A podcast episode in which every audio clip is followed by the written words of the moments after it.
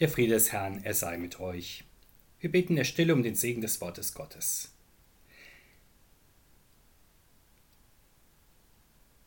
Herr Jesus Christus, wir gehören zu denen, die dich aufsuchen und lauschen und lernen, die dir zu Füßen sitzen.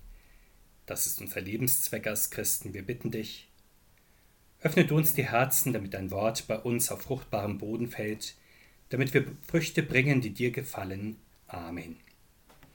Wir hören das Predigtwort aus dem Lukas-Evangelium, Kapitel 8. Dort legt uns der Herr Christus ein Gleichnis über das Wirken des Wortes Gottes an den Herzen vor. Als nun eine große Menge beieinander war und sie aus den Städten zu ihm eilten, redete er in einem Gleichnis. Es ging ein Sämann aus zu säen seinen Samen, und indem er säte, fiel einiges auf den Weg und wurde zertreten, und die Vögel unter dem Himmel fraßen es auf. Und einiges fiel auf den Fels, und als es aufging, verdorrte es, weil es keine Feuchtigkeit hatte und einiges fiel mitten unter die Dornen, und die Dornen gingen mit auf und erstickten's. Und einiges fiel auf gutes Land, und es ging auf und trug hundertfach Frucht.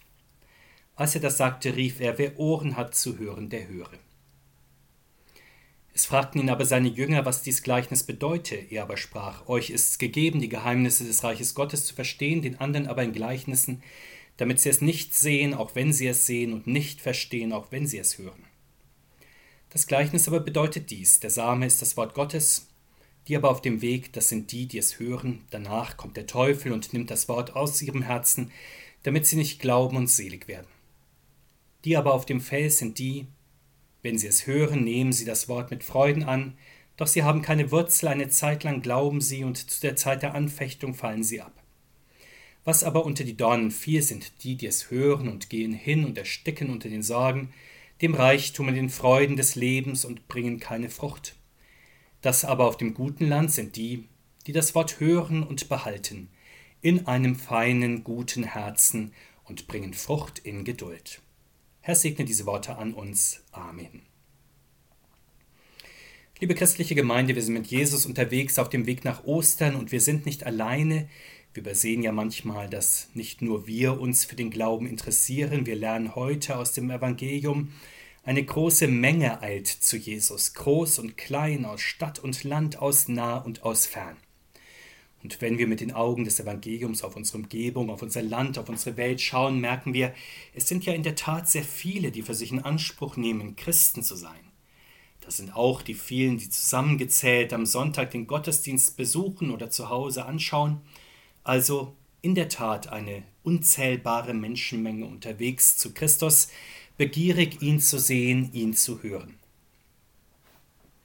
Jesus erkennt die treibende Neugierde der Masse und spricht deshalb zu ihnen in einem Gleichnis. Der Mensch will ja in anschaulichen Bildern unterhalten sein. deshalb gibt es in der Welt der Religionen imposante Bauwerke zum Betrachten, faszinierende Kulte zum Miterleben, früher auch stimmungsvolle Bilderwelten in den Kirchen, bis zum heutigen Tag in den historischen Kirchen. Seit dem 20. Jahrhundert auch Filme zum Anschauen. Aber all das hat Jesus nicht wirklich in seinem Angebot. Das Besondere an ihm ist, er spricht zu den Menschen. Er ist ja das Wort Gottes in Person, er will offenbar nicht durch Machtsymbole imponieren oder etwas darstellen, etwas aufführen oder etwas abspulen und Menschen in seinen Bann ziehen oder ihren Sinn schmeicheln. All das ist uns aus der Unterhaltungsindustrie und der Konsumwelt wohl vertraut, die uns umwerben, uns als Kunden zu gewinnen suchen. Aber das hat der Herr ja gar nicht nötig. Er möchte unser Herz erreichen, ja, er möchte uns retten. Wie macht er das? Was ist das Mittel seiner Wahl? Das ist schlicht und einfach sein Wort, weil er selbst das Wort Gottes ist. In unserem Predigtwort spricht er zunächst vom Wesen des Wortes Gottes und dann von der vierfachen Beschaffenheit des menschlichen Herzens. Wir wollen es auf uns anwenden und fragen, wie wir das Wort Gottes behalten und Frucht bringen. Blicken wir zunächst also auf den Sämann. Er wirft den Samen in weitem Bogen auf das Land, es fällt dann hin, wo es hinfällt, auf Untergrund mit recht unterschiedlicher Beschaffenheit, es fällt auf Weg, auf felsiges Land, in Dornengestrüpp, aber auch auf gute und fruchtbare Erde. So also dürfen wir verstehen, spricht der Herr Christus zu uns, er streut sein Wort großzügig unter uns aus, Er lässt es uns von unseren Eltern und Großeltern vorlesen, im Kindergarten erzählen, in der Schule und im Konfirmandenunterricht erklären, in der Kirche immer zu predigen und austeilen, im vorbildlichen Handeln von tatkräftigen Christen auch erleben und in unserer christlich geprägten Gesellschaftsordnung zumindest auch in Spurenelementen erfahren. So bringt er sein heiliges und fruchtbares Wort immer wieder unter die Menschen. Jesus Christus sticht aus der Masse der Vielredner, die es auch heute gibt, nun nicht deshalb hervor, weil er ein rhetorisches Naturtalent wäre, der erfüllt vom Heiligen Geist die Herzen entflammt. Es gab ja durchaus damals und gibt heute noch Menschen, die sich seinen Worten verschlossen haben und verschließen, also ist sein Geheimnis nicht die fesselnde Rhetorik, mit der er redet. Das Geheimnis seiner Rede liegt in der Vollmacht seiner Person und in seiner Botschaft. Er kommt zu den Leuten nicht nur mit interessanten Themen, Themen, die alle möglichen Lebensbereiche betreffen, jung und alt gleichermaßen, wobei er kundig und treffend Sachverhalte auf den Punkt bringt. Wäre es so, dann wäre er so etwas wie ein Universalgelehrter, der in einer unübersichtlichen Welt den Überblick behält, oder ein Unterhaltungskünstler, der die Menschen amüsiert, vielleicht auch ein Philosoph, der den Leuten die Welt erklärt, oder ein Moralist, und Gesellschaftskritiker, der die Menschen verbessern will. Jesus Christus aber möchte dem Menschen in seinem Wort Rettung schenken. Er bringt Erlösung von den vielfältigen Bindungen, in denen Menschen verstrickt sind. Er bietet Sinn an in einer schnelllebigen, vielfach verworrenen und vergänglichen Welt. Es fragt sich nun, wer nimmt sein Wort auf? Das kommt ganz auf den Menschen und sein Herz an. So wie es auf dem Feld verschiedene Bodenqualitäten gibt, Wegstein, Unkraut, Humus, so trifft das Gotteswort teils auf verhärtete, teils auf oberflächliche, teils auf besorgte, teils auf empfängliche Herzen.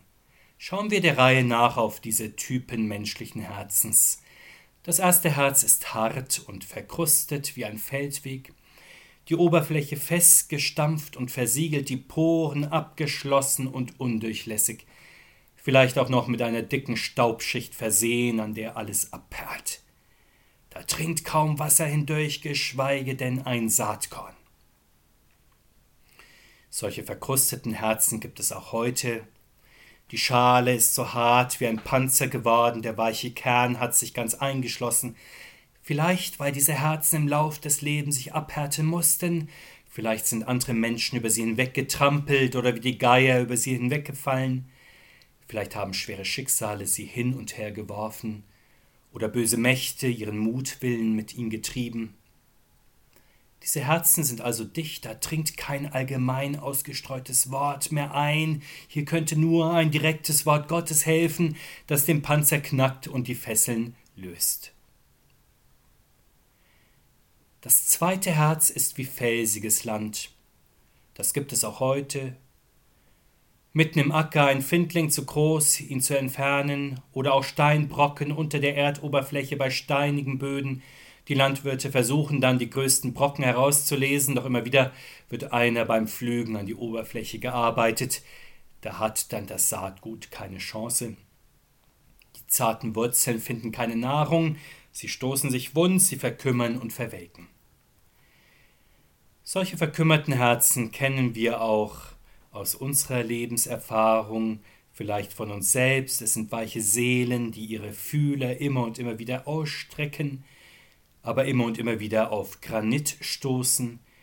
Dem Stein können sie keine Nährstoffe abgewinnen, ihn aber auch nicht aufsprengen oder umgehen, so werden sie mit der Zeit matt und vergehen und verdorren. Was ist dieser Fels, der manchen Herzen ihr ganzes Leben verbaut? Es sind manchmal Gefühlsblockaden oder Sperren im Kopf oder die felsenfesten Konventionen, in denen Menschen aufwachsen oder in denen sie leben. Oder auch der Zeitgeist, die herrschenden Meinungen, die unüberwindlichen Mehrheiten, die sich hart und unerbittlich dem Wort Gottes entgegenstellen. Bei solchen Mauern verkümmert der Glaube und wägt unter der Hitze innerer und äußere Kämpfe dahin. Das dritte Herz nun ist wie dorniges Land, Gestrüpp und Dickicht gibt es am Feldrand, es gibt es auch mitten auf den Feldern, wo sich Unkraut eingenistet hat, dann plötzlich emporschießt und sprießt. Im Wettbewerb mit Gestrüpp und mit Unkraut hat das Saatgut keine wirkliche Chance. Es bekommt den Platz, das Licht und die Nährstoffe und das Wasser streitig gemacht und erstickt über kurz oder lang. Solche Herzen im Dickicht gibt es auch heute. Sie kämpfen sich durch ihren Alltag wie durch einen Dschungel. Tapfer arbeiten sie sich durch das Unterholz, ihre Termine, ihre Aufgaben, ihre Verpflichtungen, ihre Ansprüche, der Ansprüche anderer Menschen, in der Hoffnung, dass irgendwann Licht ist und freie Sicht und Luft zum Durchatmen, freier Himmel, um sich zu entfalten. Sicher, die Ziele sind klar, aber da ist kein Licht am Ende des Tunnels. Eine Aufgabe zieht die andere nach sich, eine Verpflichtung ergibt die nächste, und so dreht sich das Hamsterrad immer zu und immer schneller. Manchmal dann der Gedanke, ich müsste aussteigen, ich müsste einmal Nein sagen, ich müsste, müsste einmal einige Gänge herunterfahren, bescheidener leben, mich mit weniger zufrieden geben, weniger Ansprüche haben, weniger Ansprüche an mich zulassen, ich müsste einmal wieder auf die leisen Töne achten, mich an die kleinen Dinge freuen. Ich müsste mal wieder zuhören, müsste einmal wieder mir Zeit für den Glauben nehmen. Aber es bleibt dann leider bei den schönen Gedanken und den Vorsätzen, und schon dreht sich das Rad wieder, und so schlagen sich diese Herzen tapfer durch das Dickicht ihres Lebens, bis sie erdrückt und erstickt werden. Das vierte Herz nun ist wie gutes Land, es ist guter Boden, schön aufgelockert, nährstoffreich, ausreichend durchwässert, da gibt es keine störenden Felsklötze und keine tückischen Dornen, einfach nur fruchtbarer Mutterboden. Da fällt das Saatgut genau an den richtigen Platz, da kann es wachsen, in die Tiefe, in die Breite, in die Höhe und ungestört und in schöner Gelassenheit die Fruchtstände entfalten, und sich ausbreiten. Solche fruchtbaren Herzen gibt es Gott sei Dank auch heute. Ihnen bleibt das Wort Gottes nicht äußerlich, nicht hinderlich, nicht ärgerlich oder ein ferner Traum. Sie haben das helfende, das rettende Wort stets in ihrem Ohr, es ist ihnen nahe in ihrem Herzen, sie leben daraus, sie bringen daraus die allerschönsten Früchte ihres Lebens Dadurch finden diese Menschen ihren Platz an der Sonne, den Ort im Leben, an dem sie sich entfalten, wo sie selbst sein können, wo sie ihre Bestimmung finden. Hier kommt in langsamen Wachsen und Reifen das zum Vorschein, was Gott in sie hineingelegt hat. Es kommt heraus, was Gott mit ihnen vorhat, zu ihrem eigenen Wohl, zum Wohl der Mitmenschen und zu ihrer und zu Gottes eigener Ehre. Wir erfahren in diesem Gleichnis und in der Auslegung des Herrn von den hingebungsvollen Mühen von Jesus Christus um die Herzen der Menschen, um unser Herz. Nicht nur Landwirte kämpfen ja mit steinharten und nährstoffarmen, zu feuchten, unkrautzersetzten Böden sowie einer Fülle an Schädlingen von Insekten über Vögel bis hin zum Wild. Jeder Arbeitnehmer jeder Mensch in seinen Aufgaben kennt das ja aus dem Alltag. Wir haben es uns ja schon gedacht. Wir wissen, der Teufel steckt im Detail, der Fehlerteufel stellt sich immer wieder ein. Manchmal funktioniert einfach nichts, wie es soll. Es scheint einem bisweilen, als hätte sich alles gegen einen verschworen, als würde nichts gelingen. Und so ist es tröstlich, dass sogar Gottes Bemühungen um die Herzen der Menschen scheinbar nur von durchwachsenem Erfolg gekrönt sind. Er bietet den kostbaren und heiligen Schatz seines Wortes immer und immer wieder an. Er tut's ganz zwanglos in großer Großzügigkeit. Er wartet dann mit aller Seelenruhe und Geduld, was passiert. Er beobachtet auch ohne erkennbaren Zorn, dass ein großer Teil der Menschen seinem Wort nicht gerecht wird, dass ein großer Teil das eigene Leben und seine Bestimmung verfehlt, sich selbst um das Wesentliche bringt. aber noch mehr, unermüdlich hält er daran fest, der Helfer, der Ratgeber aller Menschen zu sein. Und darin kommt seine großartige Hoffnung zum Ausdruck, dass Wahrheit sogar den Teufel bezwingt, steter Tropfen den Stein höhlt und guter Same über Unkraut zieht. Es ist ja gerade diese Überlegenheit und diese Güte Gottes, die bei einem Teil der Menschen den Glauben weckt. Die empfänglichen Christen sind ja nicht die besseren Menschen, sondern wenn es uns gelingt, treu das Wort Gottes zu hören und zu ihm zu stehen und daraus zu leben, dann doch, weil dieses Wort zu überlegen so gütig ist, weil Gott selbst uns beruft, gutes Land seines guten Wortes zu sein. Schauen wir also zum Abschluss darauf, wo wir in diesem Gleichnis vom vierfachen Ackerfeld eigentlich zu stehen kommen heute in der gegenwärtigen Situation unseres Lebens. Und sicher jeder Mensch kennt alle vier Zustände des menschlichen Herzens aus eigener Erfahrung. Wir wissen, wie es ist, wenn unser Herz verhärtet ist, wenn es sich an harten Widerständen abarbeiten muss. Wir kennen auch die Verlorenheit in dem Vielerlei unseres Alltags und unserer Welt, die Verlorenheit in der Zerstreuung. Wir wissen Gott sei Dank aber auch, was Rettung aus Verlorenheit, was seliges und erfülltes Glück aus der Kraft Gottes ist, wenn wir unseren Platz gefunden haben, wenn wir endlich Frucht bringen können. Aber so sehr wir auch alle Herzenszustände kennen, gegenwärtig finden wir uns ja wohl nicht in allen Vieren gleichzeitig wieder, sondern wohl vornehmlich in einem.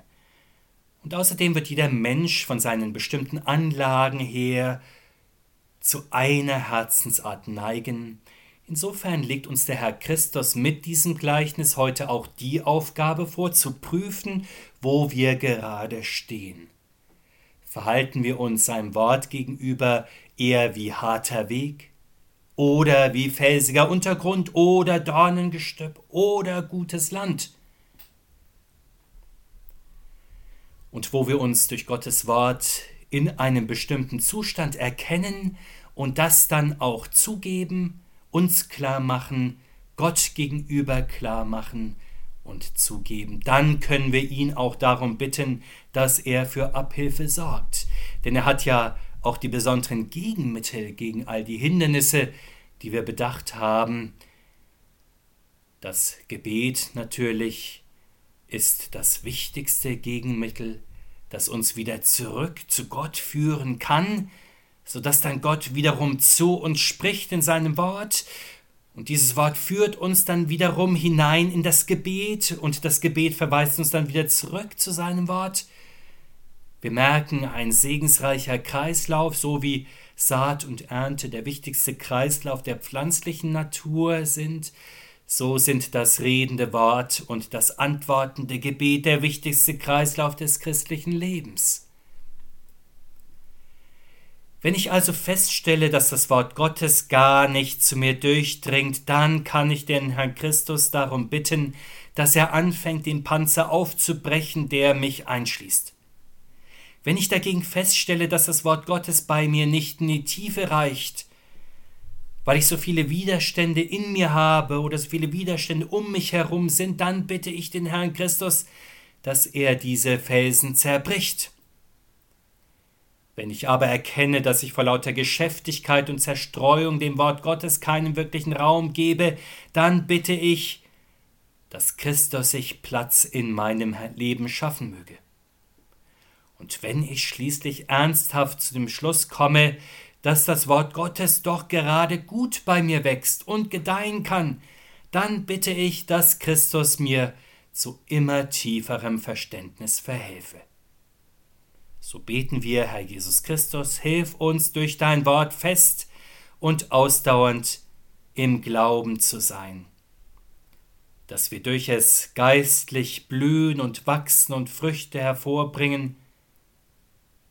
Gib, dass wir aus ihm als lebendiger Quelle mit vollen Händen für uns selbst und für andere Menschen schöpfen. Bewahre deiner Kirche und unseren Nachkommen diesen kostbaren Schatz deines heiligen Wortes. Amen. Der Friede Gottes, der bewahre uns in Jesus Christus, unserem Herrn. Amen.